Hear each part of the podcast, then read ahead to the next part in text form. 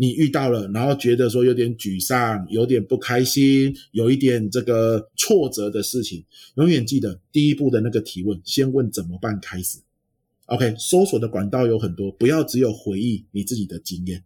好，结论要聚焦出一到三个，最后要输出，要真的去试试看，效果不好，重新提问，再来一次思考马达就好了。越思考，你的成效就越来越好。Hello，欢迎收听台版米兰达的《只感可废》，我是主持人 Shannon，用一杯咖啡的时间来聊聊职场和人生。我觉得在职场上，我们还会碰到一个挑战，就是专注力这件事情。因为其实，其实，在很多的研究都会显示，我们的大脑没有办法专注太久的，对不对？嗯基本上专注个，比如说二十分钟、二十五分钟之类的，顶多基本上就会涣散，然后就会去想说，待会儿要吃什么，或是待会儿要不要追个剧什么之类的。那有没有什么让大脑不分心的方法呢？不分心的方法其实哦真的很难的哦。那所以我们反过来说，有没有你生活中，如果我们是为了要启动思考马达，你生活中每一天有没有什么时间是比较不会有人打扰你的？哦，像我，我就是每天中午吃饭的时候，我吃完饭之后呢，很多人就会选择跟别人聊天啊，或者是追个剧啊，或者是玩个手机，对不对？像我吃完饭之后，我就会选择去走一走，十五分钟、十分钟。其实启动思考马达四步骤根本不用花你太多的时间。可是呢，你当你跟别人讲话，或者是你的注意力去看剧啊、看电脑的时候，你是没有办法启动思考马达的。思考马达就是跟自我的对话嘛，对不对？所以呢，我吃完饭之后，我就会去走一走，去走廊啊走一走，反正那个时候大家都在做自己的事，也不会有人来烦我。好，我就问自己，今天早上有没有哪三个我一定要记得的事？今天下午有没有哪三件我一定要优先去做的事？这是就是这两个提问，然后分别启动一次思考马拉，然后走一走，大概就是五到十分钟，顺便散步，哦，让这个呃胃消化一下，好，这就是我的其中一个时间。那像我，其实我说真的啦，写书就等于在启动思考马达嘛。对，我要写什么？哦，我要写哪些案例？好，然后去搜寻结论输出。那你如果今天被人家打扰，其实你是没有时间好好写的。那我都什么时候写书？早上五点起来，写一个小时到六点，写一千字放着，对不对？哈、这个不管是热还是冷，哈、就是这个时间去写。好，那为什么？因为这个时候没有小孩吵你啊，没有赖会进来啊，没有老婆或太太，不是老婆跟太太是一样的，没有太太会说你要去做什么事啊，要买什么东西，要干嘛，所以你不会被打断你的思绪。好，而写到六点之后呢，原则上天亮了嘛，一天又开始启动了。好像我以前在工作，我还在这个这个职场的时候，还不是个人工作室的时候，好，在职场里面，我都是第一个进办公室的人，然后趁那个时候就开始思考，昨天有什么事情没有做好，今天要先做的，今天有没有什么重要的事情主管交代啊，我要先去完成的，然后呢，整理成这个空白，拿一个空白的纸出来整理一下，所以你看，很多时候。同事都还没有进来，我已经进入到一整天要做事情的顺序中，所以我很快可能就完成了。好，那不会什么东做一个西做一个，你是被动的在工作，不是你要主动的去工作。那这个有个词啊，很早进办公室哦，有个词很久以前很流行，现在比较少人在讲。这个词叫做办公室无风带。我们不是有个赤道无风带吗？啊，其实对办公室无风带好几年前很流行这个词啊，就是你早一点进办公室，那个时候都没有人，也没有电话，也没有人会寄 mail 给你，你就是一个人在办公室里面先把你的步调调整好。那现在你把办公室无风带再加上思考马达四步骤，你会发现你提早进办公室更有效果，更知道在干嘛。哦，不会说提早进办公室，结果你是在追剧而已，对不对？哈，就不知道为什么那么早进去。真的对啊，所以是你要有一个没有被打扰的时间，洗澡的时间也是一个，洗碗的时间，开车或通勤的时间，啊，吃完午餐的时间，啊，早一点起床的时间，这些都是一个你可以安然的去做思考，不会被打扰的时间。那你自己去想，你生活中什么时间可以？你每天最起码要一个嘛，刚开始你每天要一个启动思考马达的时间，这样子啊，跟大家分享。太棒了。所以啊，老师，你刚刚聊了很多，而且我觉得老师你很棒的一点是，你在回答每一个问题的时候，你都重新又帮我们示范了一次怎么启动这个思考马达。所以您方分享了很多的方法，包括了要怎么问问呃对的问题，要怎么控制情绪。那因为我们的呃听众朋友大部分呢都是一些年轻的上班族朋友。想请问老师，你可不可以再帮我们举一个例子，就是在比如说呃办公室的环境里面，职场的生活里面要怎么样启动思考马达呢？OK，好，比如说我们做工作汇报好了，你常常发现为什么你的同仁在做工作汇报的时候，主管都是眼睛发亮，然后认真倾听，甚至还会提问互动。轮到你在做简简报的工作汇报的时候，你的主管都是两眼无神，甚至在分心。好，那你就觉得很难过嘛？我也是把我一周的努力，或是一一段时间的努力整理给你听啊，我也希望你看见我的努力啊，对不对？然后呢，能够了解我需要什么资源。那你拢不来听，你都不听，为什么？好，这个时候如果你一直在抱怨说为什么？你看为什么我报告的那么不好？为什么主管都不理我？你看你就进入到什么？我很糟，他很坏，对不对？好，那如果你问自己的是，诶，我可以如何改善工作汇报的效果？那就来了。这是不是就是一个怎么办的问题？所以你你在职场上一定会遇到让你沮丧的事，让你沮丧的情况，你直觉就会问的是：我这为什么那么糟？他为什么那么坏？好，来，可是你当你问出这个问题的时候，你要很敏感的意识到：天哪，我现在属于我很糟，他很坏的情况。所以你要问怎么办？怎么办叫做什么？我下一次怎么样可以让主管更专心听我汇报？我下一次的汇报怎么样可以更抓住主管的注意力？好啦，这是不是提问？是一个怎么办的提问，OK 了，好方向是吧？能够改善问题的问题就是好问题。好了，搜索，你这辈子就没有这相关的经验，对不对？哈，我我这辈子去工作汇报，永远都是主管都没在理我的。好，所以你的搜索如果是自己的回忆没有效，那你不要担心，搜索有很多管道嘛。你现在最好的管道是哪一个？你当然也可以看影片啊，搜索工作。职场简报如何抓住注意力？一样有影片跑出来，你也可以看书啊。职场简报术、表达吸睛，都在讲这些东西，对不对？可是你发现缓不济急嘛？那些东西是你平时的累积啊，不是马上要用的啦。那怎么办？问人啊？问谁？啊，你刚刚不是说有个同事每一次汇报，主管都很专心听吗？买一杯咖啡。买一个巧克力蛋糕拿去请他吃，跟他说你现在每一次工作汇报，内心真的都觉得很焦虑，为什么主管都不听？跟他请教前辈你怎么做到的？请他教你两招。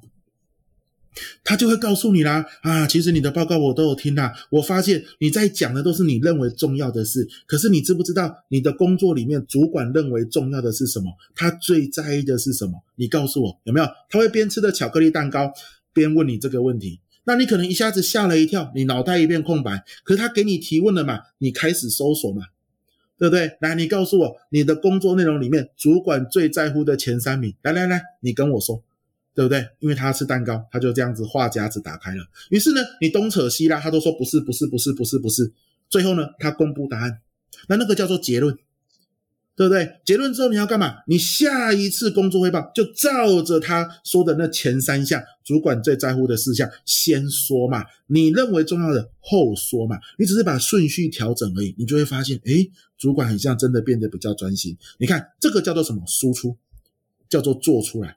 所以你提问如何改善工作汇报，你搜寻自己的回忆没有用，你决定第五个管道叫做问人。最后呢，你得出结论，对不对？他吃完蛋糕离开了，你自己要整理出结论哦。这个前辈说的是什么？一到三项，我要怎么做？哦，下周工作汇报更好。最后你输出，把工作汇报做调整。你不能有结论没输出哦，你你的前辈会生气耶。啊，你这样想呢？你问我啊，我给你答案，结果你都没有照做，那你以后不要问我好了，对不对？你有结论就要输出啊，好，然后你就真的去试试看。你看，这个是职场上我们常常遇到的一种情况。那你职场上一定还有很多你遇到了，然后觉得说有点沮丧、有点不开心、有一点这个挫折的事情。永远记得第一步的那个提问，先问怎么办开始。OK，搜索的管道有很多，不要只有回忆你自己的经验。好，结论要聚焦出一到三个，最后要输出，要真的去试试看，效果不好，重新提问，再来一次思考马达就好了。越思考你的成效就越来越好，对不对？好，这个是跟大家分享一个这样职场的案例。嗯，好，谢谢老师。然后我可不可以问一个题外话？就是我很同意你，就是说可以问人这一点。然后我自己的经验里面，我觉得多交朋友跟多跟别人请教，其实是一个思考的偷吃步，因为你可以得到很多的观点，而且你不用翻那么多的书，对不对？你可以很在很短的时间之内得到很很好的品质的答案。但是我发现，我现在对职场的年轻人的观察是，其实很多人是害羞的，就说他可能不好意思去问别人，他可能可以，你叫他找呃 Internet、Google 或是问 AI，他敢，可是他对于真人可能就会有点害怕。但是我觉得有一些答案，你真的就是要问有经验的人，才可以有比较好品质的答案。那有没有什么话送给他们？他们要怎么克服这个方面的这个恐惧呢？啊，因为因为我自己也是这样啊，我我你看我为什么成为个人工作者哦，就是我我自己本身也不是很喜欢私底下跟人家交流的人哦，我我也知道人脉很重要，可是我没有建立什么人脉，就是这样。好，那怎么办呢？有一个概念，对，没有真的哦，真的哦，所以有一个概念是这样，你要有 mentor 嘛，对不对？我们说叫做 mentor，你的导师，导师哦不，他不是一个明确的职位啊，你也没有打算要给他钱，可是他是谁？那么多前辈里面，那么多同事里面，你觉得哪一个人你聊得来、相处的，你不会觉得说很排斥？然后他讲的话你还听得进去，你愿意听？整个公司你可能找一个就好。当然前提是对方要愿意嘛，对不对哈？可是呢，不是所有人磁场都合得来，对不对？有些人他真的很厉害，可是他可能很强势，而你偏偏对于强势的人，你就会比较害怕，那你就不要找他嘛，对不对？你可以去找那种诶。跟你，你觉得你长时间的观察，所以你要有个方向，就是你要观察你公司里面的人，你工作周遭的人，你要以以一种我要找一个愿意成为我工作上导师。好，什么叫导师？就是我请他喝饮料，问他一个问题，虚心跟他求教，他愿意跟我说，而他跟我说话的方式，他跟我说的这样的一个内容，我愿意听得进去。OK，那你去看茫茫人海中。找一位没有太难，你全部都要，你受不了。找一位没有太难，你就先找到那一位。好，这个是特别的关键。这我我我都是这样做的，我只要一位。好，mentor 啊，我一年跟他吃一到两次饭，然后呢，把我这半年可能遇到的问题跟他说。那有些时候你可能一开始密度要更高，一个月。就要问他一次，那当然了，手要甜一点，嘴要甜一点，什么意思？哇，你这个想法我都没有想过，真的谢谢你，有没有？找他的时候，他喜欢喝拿铁，你就带拿铁；他喜欢吃饼干，你就带饼干；他喜欢吃咸酥鸡，你就带咸酥鸡。能带什么带什么。你回老家回来的时候，你除了。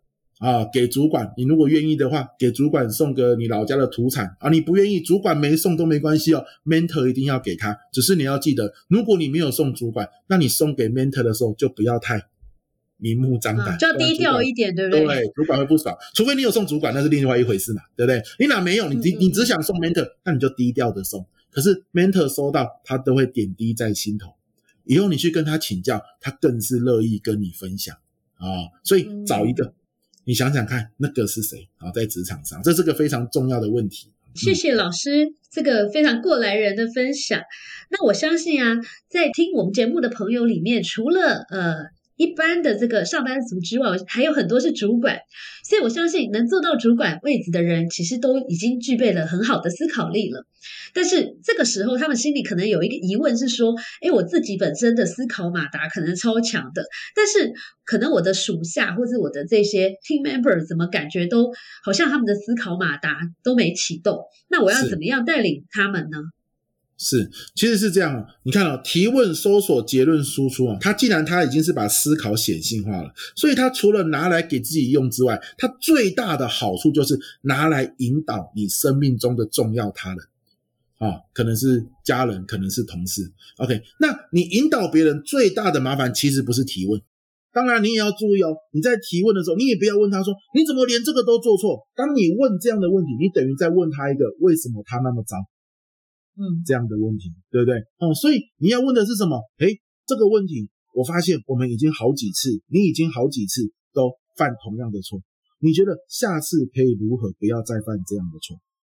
你问他，然后这个时候有问题来了，你说我问过呢，我问过，他每次都头低低，然后不讲话，我都不知道他在干嘛，所以我就把我的想法再跟他讲一次，他就一直点头，一直点头，一直点头，两天之后又犯一样的错，为什么？因为是你跟他讲，所以你说那怎么办呢？我问他，他不讲话，难道我们就耗在那吗？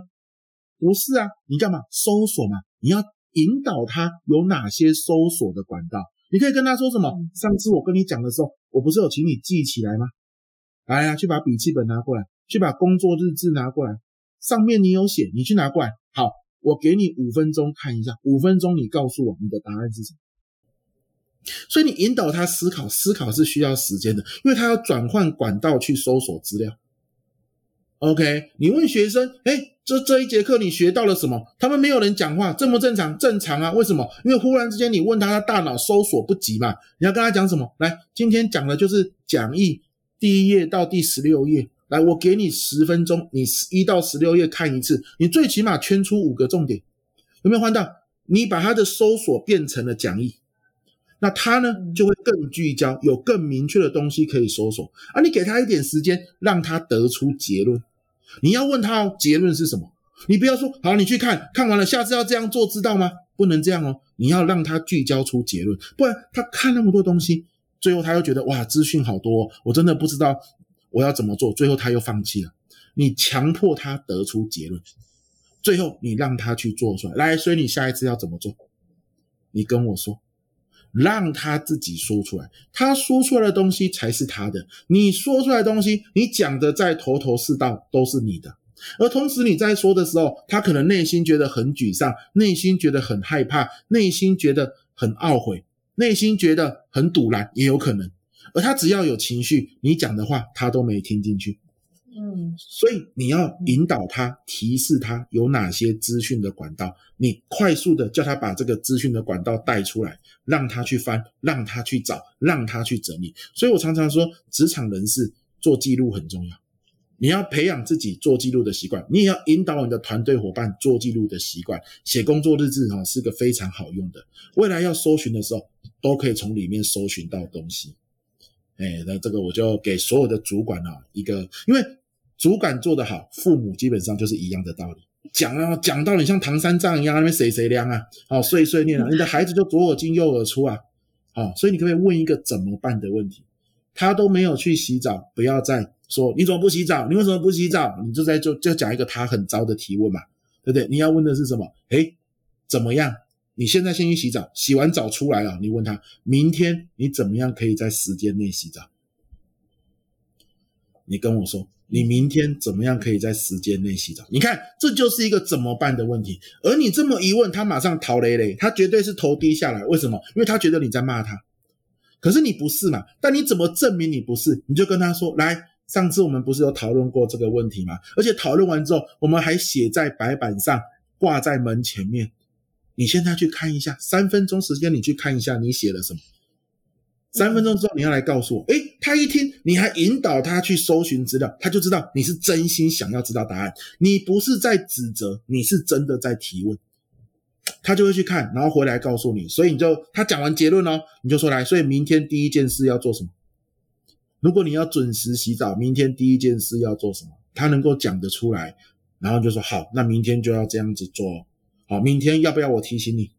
好，你提醒我一下好了。我看电视有些时候会不小心没有注意到时间。我说好，那我就会在前十分钟提醒你。我一提醒你，电视要关掉，可以吗？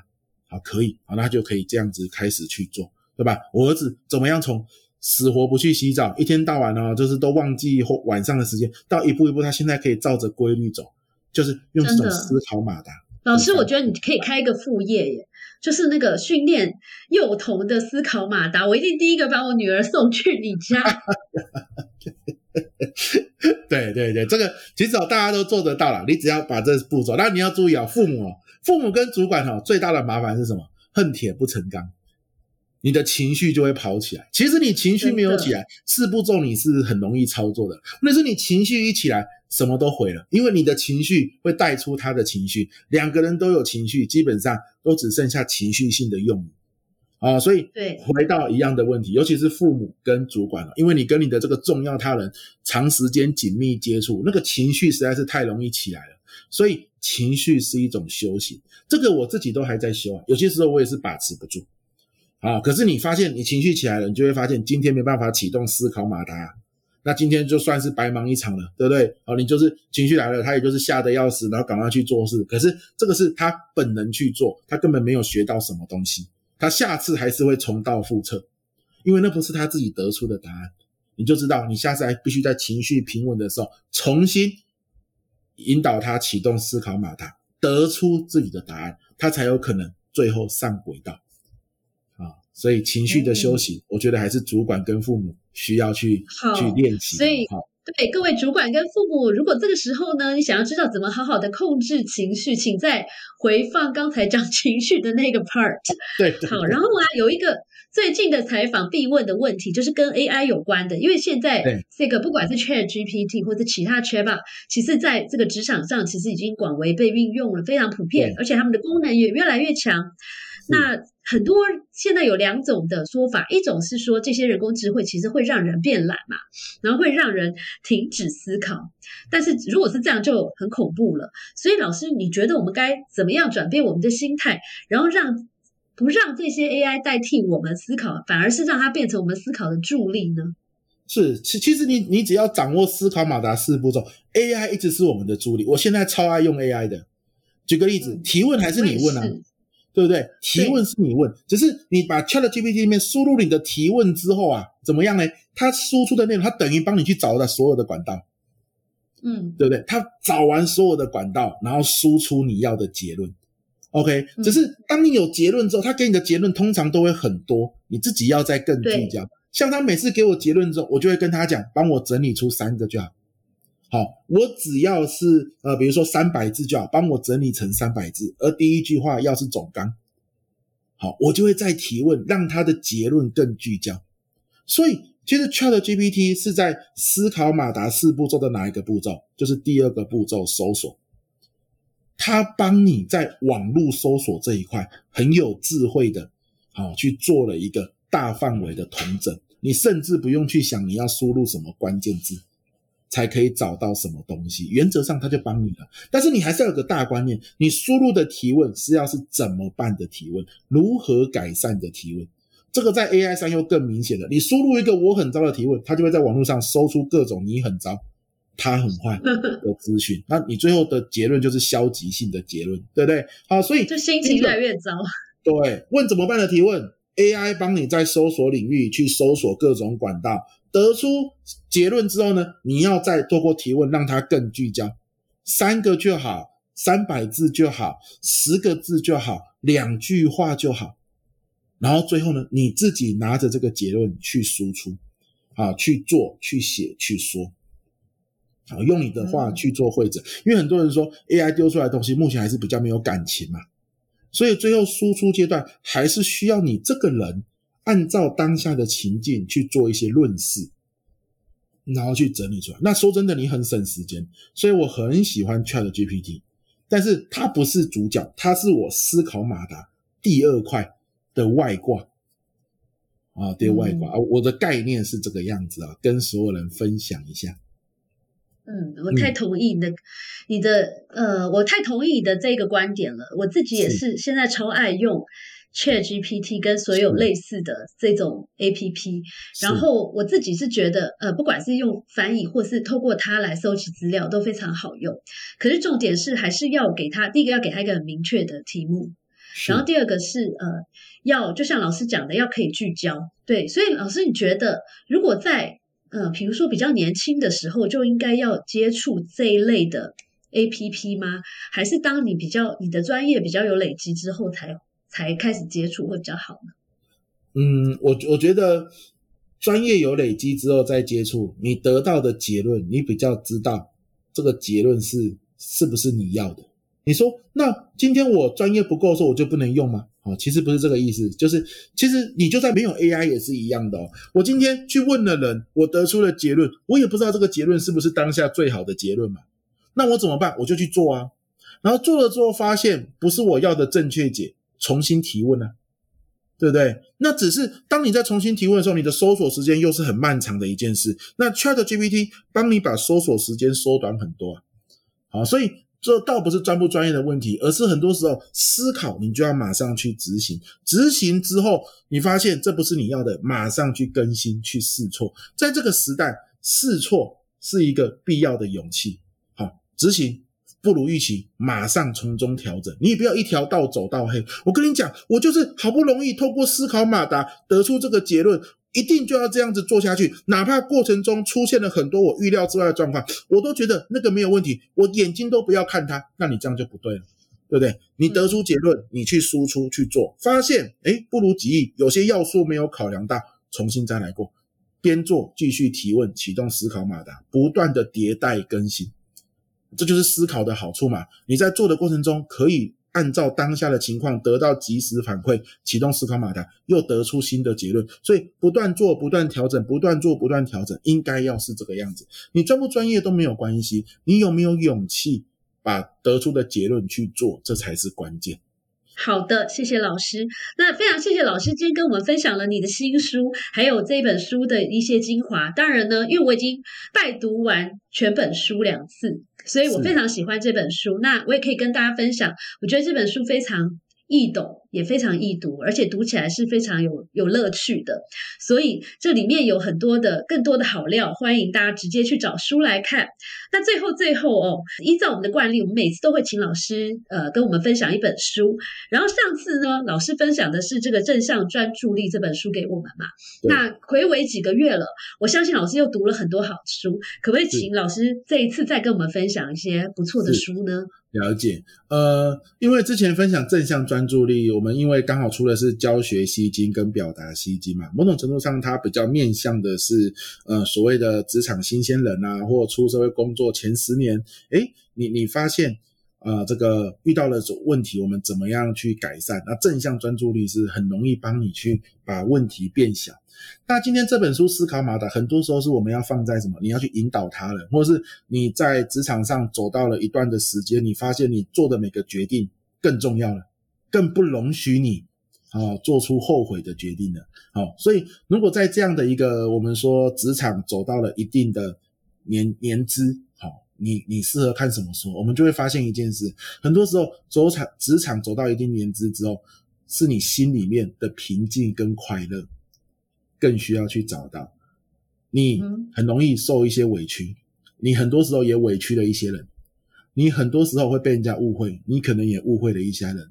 好，你会在背后说人家闲话，也有人在背后说你闲话，而且很惨的是你还听到，对不对？好，这个是职场走到一定之地之后你会遇到的，而这个时候这跟专业没有关系，但是你内心不平静不快乐。好，那这个时候你其实要的是什么？是一套哲学。哲学最大的好处是安住你的心。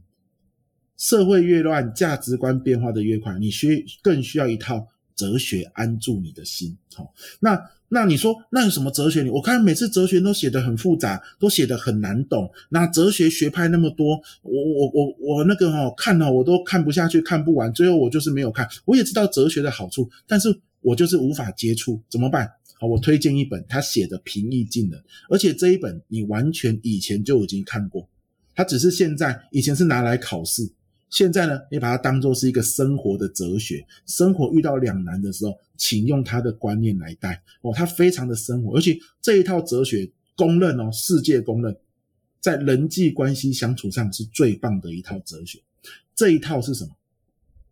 是《论语》。好，你看你直接看《论语》，你受不了的哈，所以我推荐你一本哦，台大傅佩荣教授写，傅佩荣真的很会讲古今中外的典籍，然后很生活化。那他写了一本书，叫做《原来孔子这样说》。